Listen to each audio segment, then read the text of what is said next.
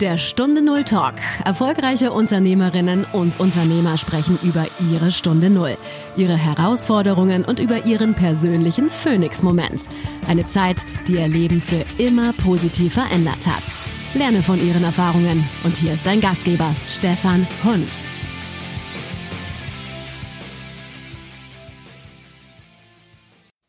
Eine neue Woche, eine neue Folge von Stunde Null Talk. Und diesmal geht mein Anruf zu Inge Patsch. Liebe Hörerinnen, liebe Hörer, schön, dass du wieder dabei bist. Bevor wir starten mit dem Interview, eine Einladung. Es gibt ab Mai 2021 einen monatlichen Impuls von Stunde Null Talk.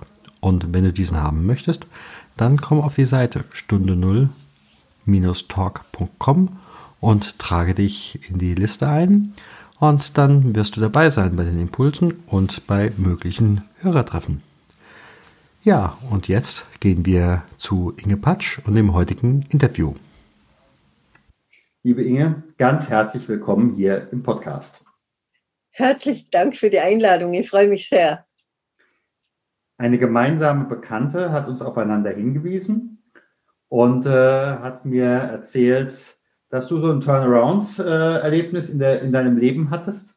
Ja. Und dass du äh, dich gleichzeitig daraufhin, oder das erzählst du ja vielleicht nachher noch ein bisschen genauer, mit Viktor Frankl äh, beschäftigt hast. Und ich glaube, gerade in der Corona-Zeit ist das äh, für viele ein absoluter Gewinn, da auch mal hinzuhören.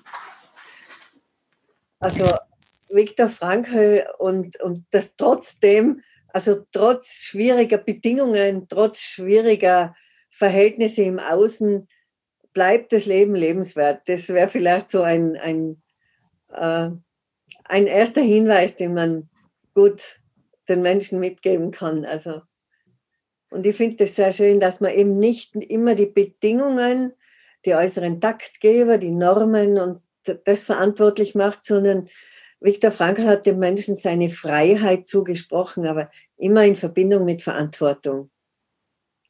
Gibt es eigentlich eine Freiheit ohne Verantwortung? Das wäre Willkür. Das erleben wir heute, also ich erlebe es bei einigen Menschen schon, die Forderung, es müsse so sein, dass es mir gut geht. Es werden die Bedingungen verantwortlich für mein Wohlergehen und das äh, ist leider Gottes ein Irrtum. Das ist Hybris. Das ist Hybris, ja, genau. Was machst du heute? Du beschäftigst dich heute ja nicht nur für dich alleine mit Viktor Frankl. Was machst du heute? Also ähm, heute begleite ich Menschen, die sich für diese Sinnlehre mit H interessieren, wenn die Sinnlehre mit zwei E in ihrem Leben zu sehr Platz genommen hat, wo Menschen einfach nicht mehr wissen, wofür lohnt es sich zu leben. Und äh, da hier im Tiroler Institut für Logotherapie äh, beschäftigen wir uns eben mit der Weitergabe dieses, äh, dieser Lehre von Viktor Frankl, der Logotherapie. Und äh, wichtig ist mir, dass diese Geschichte praktisch auch umsetzbar ist, dass sie verstanden wird. Und man kann ja nicht nur aus Büchern lesen und man braucht ja auch ein lebendiges Du, um Fragen stellen zu können, um, äh, ja, wie soll das denn gehen mit diesem trotzdem? Und da, das gibt es doch nicht so einfach. Na, einfach ist es nicht, aber es ist möglich. Mhm. Und Inge, das hast du ja in deinem Leben für dich durchbuchstabiert. Ja, reichlich. Ja, ich bin mit, mit 47 ähm, wegen einer körperlichen Attacke ausgefallen. Ich, hatte äh, eine Wirbelsäulenverletzung, aber die war genetisch und bin dann operiert worden. Mit 49 hat man das gefunden, dieses ähm, Handicap. Und ich habe dann äh, Schrauben und Platten bekommen und war dann ein Jahr im Krankenstand. Und dann war meine Stelle, die ich vorher hatte, natürlich weg. Und dann war ich 50 Jahre, wie das Ganze um war, und dann habe ich mich noch bei 26 äh, Stellen beworben und bekam über die, die Antwort, ich sei überqualifiziert. Also das hört man dann so richtig gerne, weil das heißt nichts anderes, du bist zu alt. Und dann begann ich ähm, mit meinem Lehrer, der mich gebeten hat, ob ich nicht für ihn Seminare organisiere. Das war Günter Funke aus Berlin. Und, und so begann der, der Weg ganz langsam. Und in den letzten 20 Jahren ist dabei äh, sehr, sehr viel entstanden. Und ich habe intensiv gearbeitet und es waren sehr, sagen wir mal, lange, die Tage waren sehr lang und die Nächte kurz. Aber mhm. was, hast du, was hast du beruflich vorher gemacht? Ich habe Operationssäle und Arztpraxen eingerichtet. Also ein okay. sehr spannendes Metier, das Absolut. dann auch in, diesem, in dieser Zeit äh, entstand so diese, wie man es benennt, Knopflochchirurgie. Jetzt waren mhm. die ganzen alten Instrumente und das Wissen, was man sich über Jahre angeeignet hat, eigentlich auch äh, für den Mülleimer. Und äh, mir war klar, da kann ich nicht mehr Fuß fassen, dazu bin ich zu alt. Also das hat man mir immer gesagt. Und diese Lehre von Viktor Frankl, die hat mir einfach so in ihren Bann gezogen. Und besonders deswegen, weil ich wollte meine Mutter verstehen, die ein sehr schweres Leben hatte, weil ihre Jugend fiel in die Zeit des Nationalsozialismus. Und äh, die Ängste, die damals entstanden sind bei ihr, die gab sie mir ein Stück weit weiter und ich wollte ich habe zwei Kinder und Erwachsene mittlerweile und fünf Enkelkinder, aber ich wollte so diese Angst, die wollte ich nicht weitergeben. Und das war so ein Ansporn, mich in diese Lehre hineinzuknien. Mhm. Ja. Ja, ich denke, jede Bewegung äh, nach vorne braucht immer auch ein Warum, sonst äh, passt es irgendwann nicht mehr. Ja, und, und in der, äh, das Buch von Viktor Frankl heißt Ärztliche Seelsorge und da zitiert der Nietzsche, der sagt, wer ein Warum zum Leben hat, erträgt fast jedes Wie. Mhm. Das, äh, aber eben dieses Warum oder dieses Wofür, das muss in einem selber begründet sein. Und das, was mir an der Lehre von Frankl, ein Gedanke hat mich wirklich so in den Bann gezogen, wo er schrieb, oder schreibt, äh, ich kann nicht lieben wollen, ich kann nicht glauben wollen und ich kann nicht hoffen wollen und ich kann auch nicht wollen wollen. Also er sagt dann, Glaube, Liebe, Hoffnung lassen sich nicht manipulieren, nicht herstellen. Es braucht etwas, was uns berührt, was uns begeistert oder eben auch betroffen macht. Also beide Dinge. Und, und das hat, ich habe mich da so verstanden gefühlt, weil ich in der Jugend sehr oft gehört habe, du brauchst nur zu wollen. Und ich habe gespürt, nein, das kann ich nicht, das ist nicht meins. Und das hat mich, er begleitet mich auch noch immer und es gehört ja viel Mut dazu, wenn man sagt, nein, äh, so ich sehe das anders. Also der Mut, einmal ein Stück gegen den Strom zu schwimmen, den braucht es auch, wenn man Überhaupt, wenn man so weit unten ist, wenn man die Arbeit verliert und dann ein Jahr Krankenstand, finanzielles Desaster und äh, die Kinder in der Ausbildung. Also das sind ja, die Hoffnungsgeschichten sind da relativ schmal, die eigenen. So könnte man es auch sagen, ja. Ähm, wenn dir das zu nahe ist, aber ich mache häufig die Erfahrung, wenn so eine Stunde Null kommt, dass es eben halt im alten Weg nicht weitergeht dann heißt das auch etwas auf die Paarbeziehung. Darf ich fragen, wie das bei dir, wenn du damals in der Paarbeziehung warst, gewesen ist? Du darfst gerne fragen und ich finde, die Offenheit ist sehr sinnvoll. Ich war damals in einer Beziehung und sie hat auch mit dazu gespielt, dass ich so krank geworden bin. Mhm. Ich habe mich, ähm, ich wurde dann nochmal äh, vier Jahre später nochmal operiert und dann habe ich es endlich gecheckt und ich bin aus der Beziehung gegangen. Also ich bin gegangen, mein, ich habe meinem Mann äh, das Haus, das wir gebaut haben, äh, gelassen. Ich habe nur meine Bücher, meine CDs und meine Kleider mitgenommen, habe auf alles verzichtet und habe aber die Schulden bezahlt. Aber so konnte ich seelisch gesund bleiben. Mhm. Wenn ich geblieben wäre, wäre das für mich ähm, körperlich nicht gut ausgegangen. Das bin ich mir sehr bewusst. Der Rücken konnte es nicht mehr tragen. Ganz genau, ja. Ja.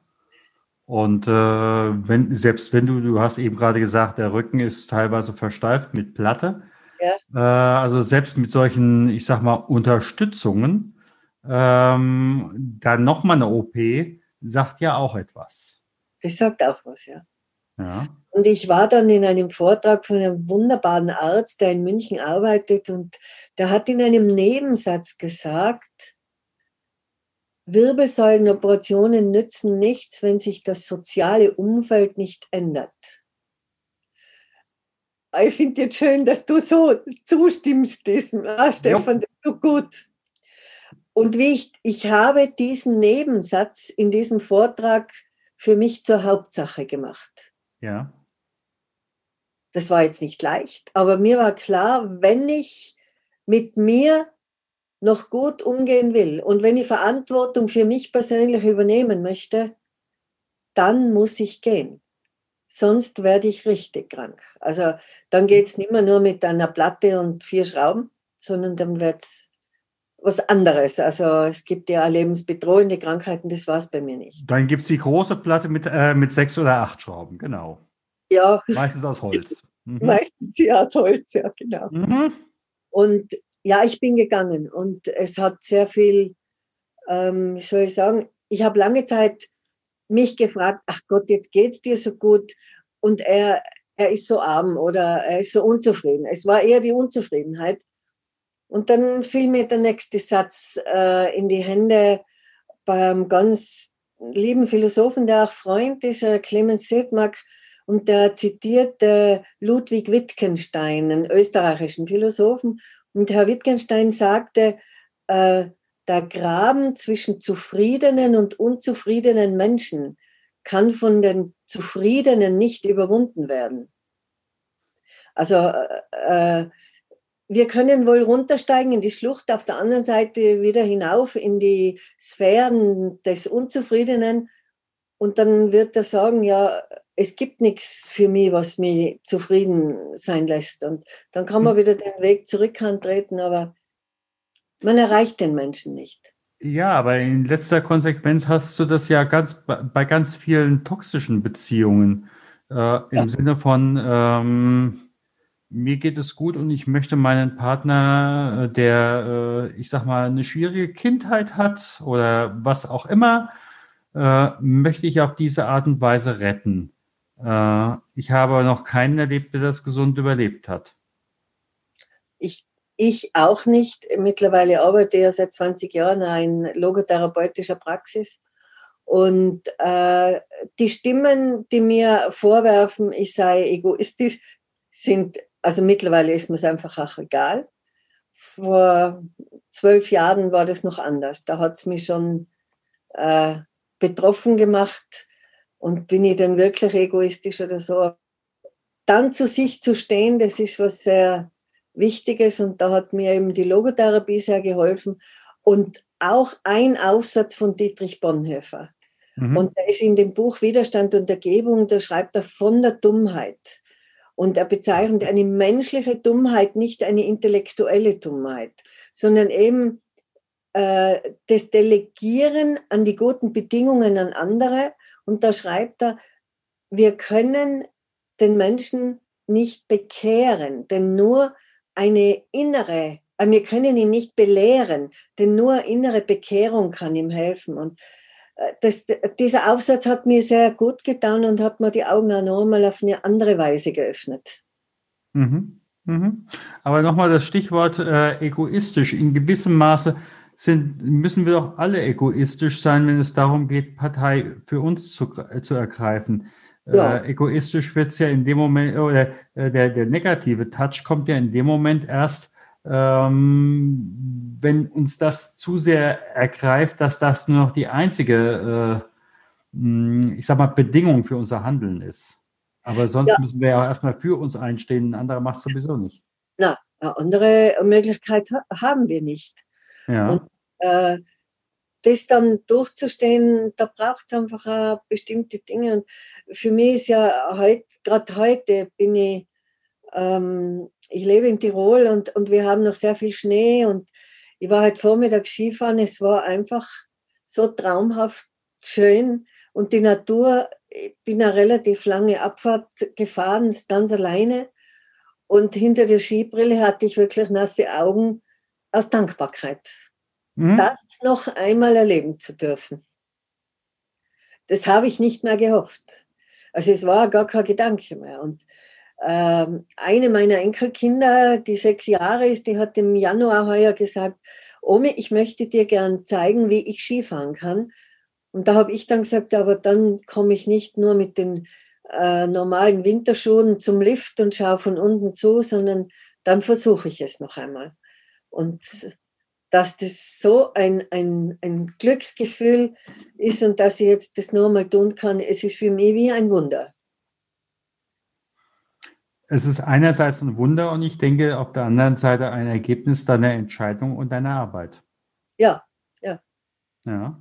Und ich hatte auch äh, keine Angst, jetzt das nochmal zu versuchen. Ich bin ja sehr gut gefahren und jetzt ist diese ganze Kraft alles wieder da und es ist einfach, es ist wirklich himmlisch. Mhm. ja. Deswegen schaue ich halt auch so rot gebrannt aus. Bei uns scheint die Sonne. Wie gesagt, äh, es gibt an der Stelle auch keine Zufälle und ich denke, äh, wenn du das einfach auch leben kannst, ja, ja. Ähm, auch diese Freiheit leben kannst, dann kannst du auch an der Stelle äh, oder erlaubt dir der Körper auf der äh, einfach wieder dieses auch mit dem Ski runterfahren. Ja, und, und dieses, äh, aber jetzt auch zu wissen, ich war jetzt gestern und heute und heute ist mir ganz klar, ich habe keine Schmerzen, mir geht's gut, ich brauche kein Schmerzmittel, gar nichts. Aber morgen ist Pause angesagt. Also achte auch darauf, auf, das, auf diese Pause. Und, und das ist auch gut so. Man kann ja mal im Spazieren gehen oder ich, ich arbeite ja noch immer recht viel an inhaltlichen Dingen und bin darüber sehr froh.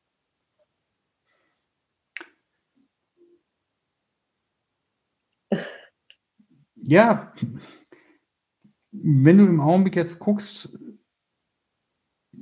Corona und die Maßnahmen werden mit Sicherheit viele Existenzen, ich sag mal, an den Rande äh, des Zerbrechens bringen. Ja. Was würdest du in diesem Moment den Menschen mitgeben?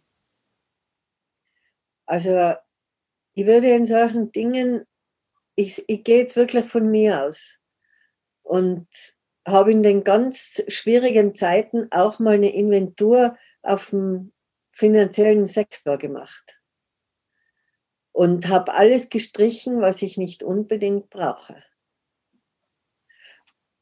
Wer da was streicht, da gibt es jetzt keine Vorschrift, äh, kauf dir, verwende deine Unterwäsche länger, als es möglich wäre. So, aber da möchte ich überhaupt keine Vorgabe geben. Aber einfach mal der erste Schritt, ich kann ein glückliches Leben führen oder ein zufriedenes Leben führen, auch wenn ich mir nicht alles leisten kann im, im finanziellen Bereich. Mhm. Das war das eine, weil aus meiner Sicht, also so wie ich es erlebt habe, war dieser Schritt ein ganz wesentlicher, dass ich mich von bestimmten Dingen getrennt habe, auch von Wünschen, die ich hatte, wo ich glaubte, äh, ja, wenn ich das nicht habe, dann wie soll ich dann? Nein, das war ganz wichtig, weil sonst hätte ich dieses immense Schuldenreservoir niemals abbauen können. Und das Zweite waren dann für mich. Darf ich aber da gerade nochmal einhaken? Ja. Ähm, das eine ist ja das Stichwort Verzicht. Ja. Ähm, aber man macht ja oftmals so diese Erfahrung, Menschen sagen, du musst jetzt mit dem Rauchen aufhören ja, ja, ich, vom Kopf her höre ich jetzt mit dem Rauchen auf, dafür fange ich jetzt mit dem Essen an. Ähm, was ist an dieser Stelle äh, dieses, dieses Verzicht? Ist das etwas Negatives, was mit Minus behaftet ist? Oder um ja zu einem Ausgleich zu kommen, musst du ja im Endeffekt auch was Positives setzen. Ja, und da geht es um das Erhalten, also bei mir war es die Erhaltung des Wohnraumes. Mhm.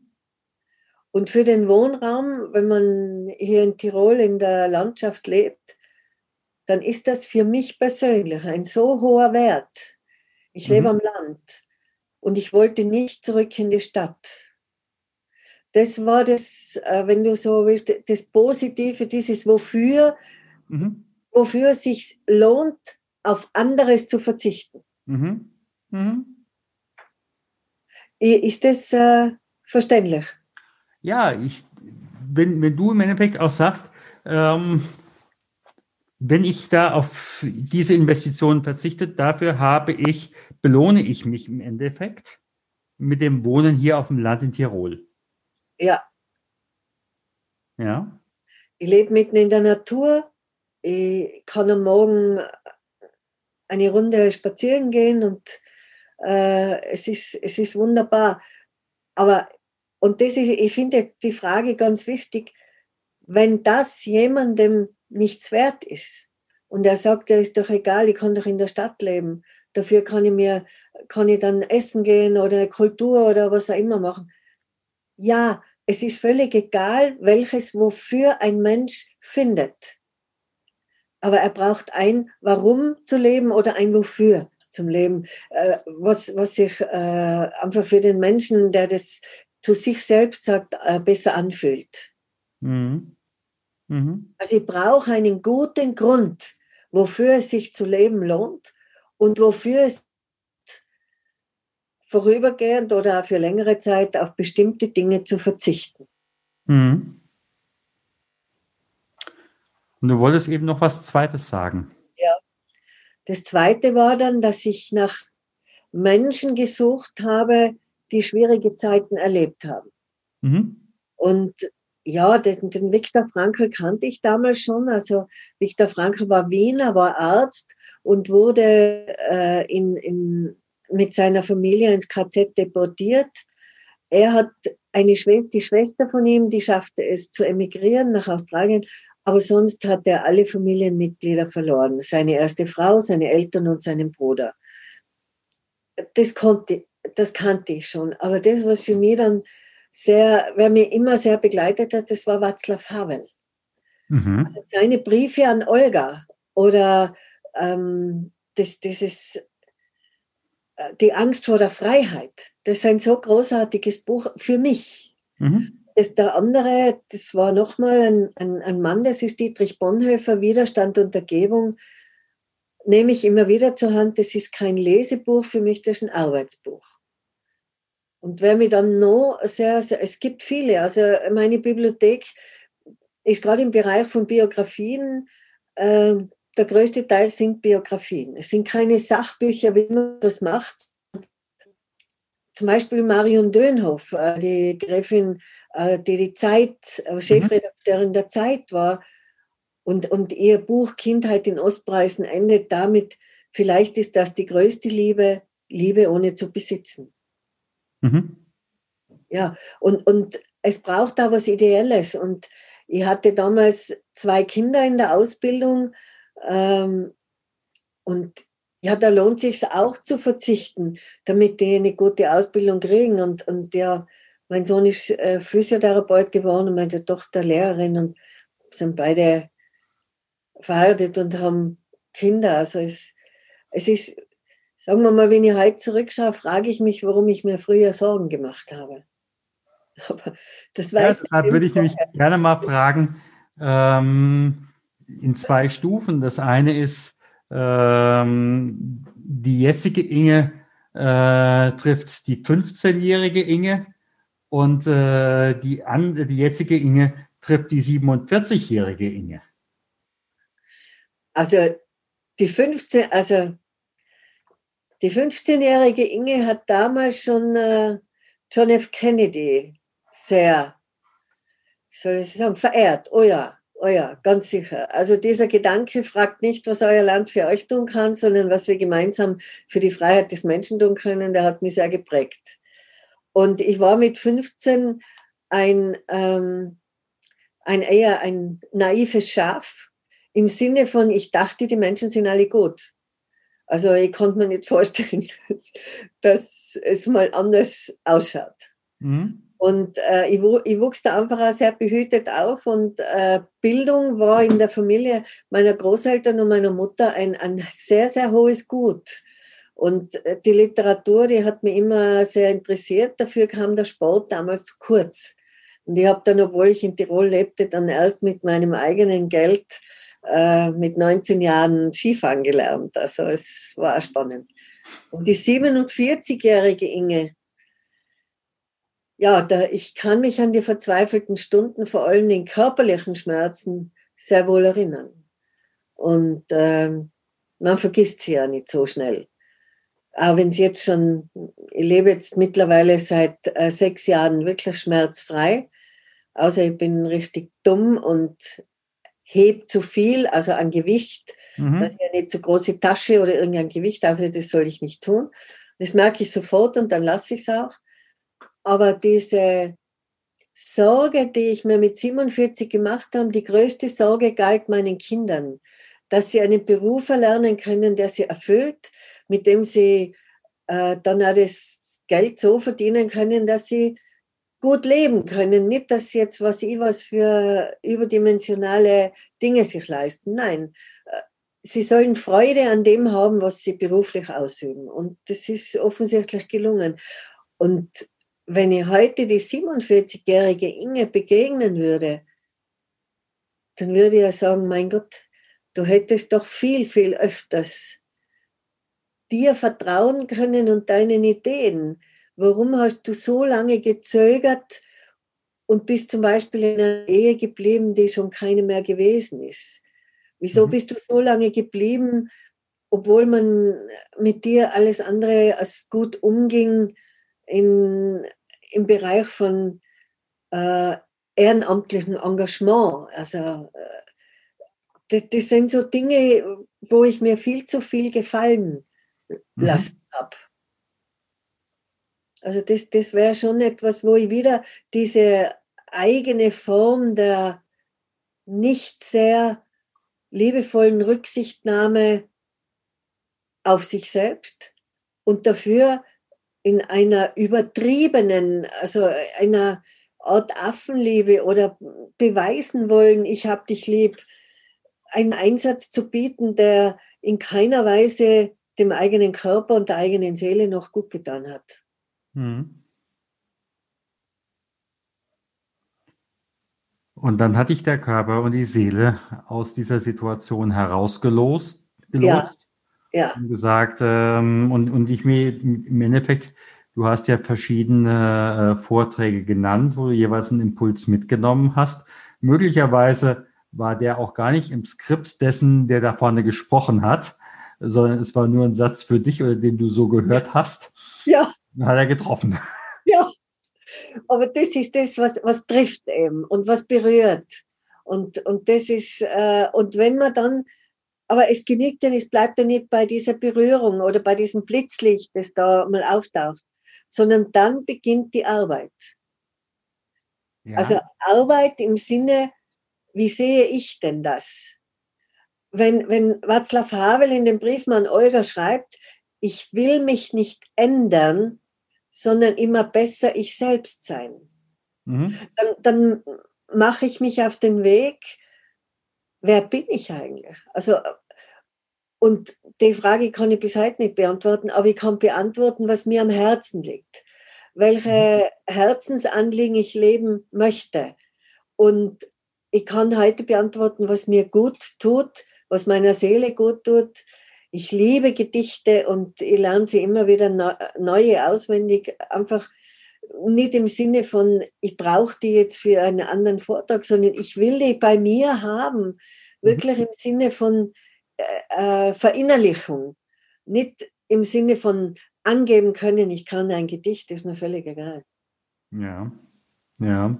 Da gibt es ein, ein sehr äh, schönes von Boris Basternak, dem, dem Autor von Dr. Chivago. Berühmt zu sein ist nicht das Wahre, das ist es nicht, was uns erhebt. Was nützt es, dass man lange Jahre an alten Manuskripten klebt? Des Schaffens Ziel ist Selbsthingabe und nicht Erfolg und lautes Schreien. Und Schmach ist's, ohne Wert zu haben, ein Spruch in aller Mund zu sein. Das war ja schon fast ein Schlusswort. ja, eben diese Selbsthingabe, dieses, ob es jetzt die Liebe zu einem anderen Menschen ist, also äh, wenn das vielleicht da jemand, der das hört, wissen möchte, nein, ich, ich habe meinen Mann verlassen, aber ich lebe in keiner neuen Beziehung, ich lebe alleine. Mhm. Mhm. Und, äh, es ist gut so, wie es ist. Und ich beschäftige mich immer neu mit und arbeite noch intensiv eben an, dem, an der Logotherapie, was, was wirklich, was hilft heute, also deine Frage vorhin, was könnte Menschen weiterhelfen im Bereich von Corona und dass das nicht nur um den Verzicht geht, sondern auch, schau mal, was dich freut. Mhm. Und also es gibt bei Viktor Frankl eine sogenannte tragische Trias, tragische Drei, und das ist für ihn Schuld, Leid und Tod. Jeder Mensch wird schuldig im Leben, andere an uns. Leid erfahren wir alle und den Tod von lieben Menschen haben wir schon erlebt und den eigenen noch von uns. Und mir gedacht, er hat es zu einer Zeit geschrieben, wo die Situation ja in, in der, da in Mitteleuropa eine wesentlich schwierigere war, als wir sie heute erleben. Ich will das auch in keinster Weise vergleichen. Aber mir kam dann, wir brauchen eine fröhliche Trias. Und ich hatte wirklich einige Zeit dafür gebraucht. Also es ging so ein Prozess über drei Jahre und bin dann zu, der, zu meiner Überzeugung gekommen, es ist die Lebensfreude, die Begeisterung und die Dankbarkeit. Mhm. Das wäre die fröhliche Trias. Und ich lade dann oft Menschen ein, schauen Sie doch oder schaut ihr doch, was, was eure fröhliche Trias ist. Die kann man ja austauschen. Das ist ja kein, äh, Gebot, das man jetzt einhalten muss. Aber für mich ist wirklich, kann ich mich freuen. Und ich habe so in einem täglichen Gebet immer wieder, äh, schenk mir Momente der Freude. Mhm. Ich das ganz bewusst auch wahrnehme. Es geht um die Wahrnehmung und nicht nur die eigenen Konstrukte und Räder, die im Hirn laufen und, und dann übersieht man das, was auf einen wirklich wartet. Ja, sag mal ganz herzlichen Dank. Steffen, ich danke dir für die Einladung und wünsche dir alles Gute. Deine ähm, Homepage äh, bzw. deine E-Mail-Adresse werde ich noch unten anhängen. Ja, gerne. Das heißt Sehr also, gerne. wer da möglicherweise noch bei dir nochmal Rückfragen hat oder ich habe jetzt gesehen, du hast ein äh, Seminar, was schon ausgebucht ist am Attersee, wenn man wieder ja. darf oder nicht darf. Ja, das werden wir sehen. Ja. Aber äh, ich werde vermehrt online auch anbieten, weil äh, es, ja, werden wir sehen. Also einfach auf die Homepage schauen. Sehr gerne. Warum, warum auch nicht? Tirol, Tirol ist schön, aber äh, manchmal kann man auch erstmal nicht weg. Dann muss man halt ja. noch einen Teil online machen. Ja. Stefan, alles Gute und äh, behüte dich das Leben. Danke. Vielen Dank. Danke. Schön, dass du wieder dabei warst bei Stunde Null Talk.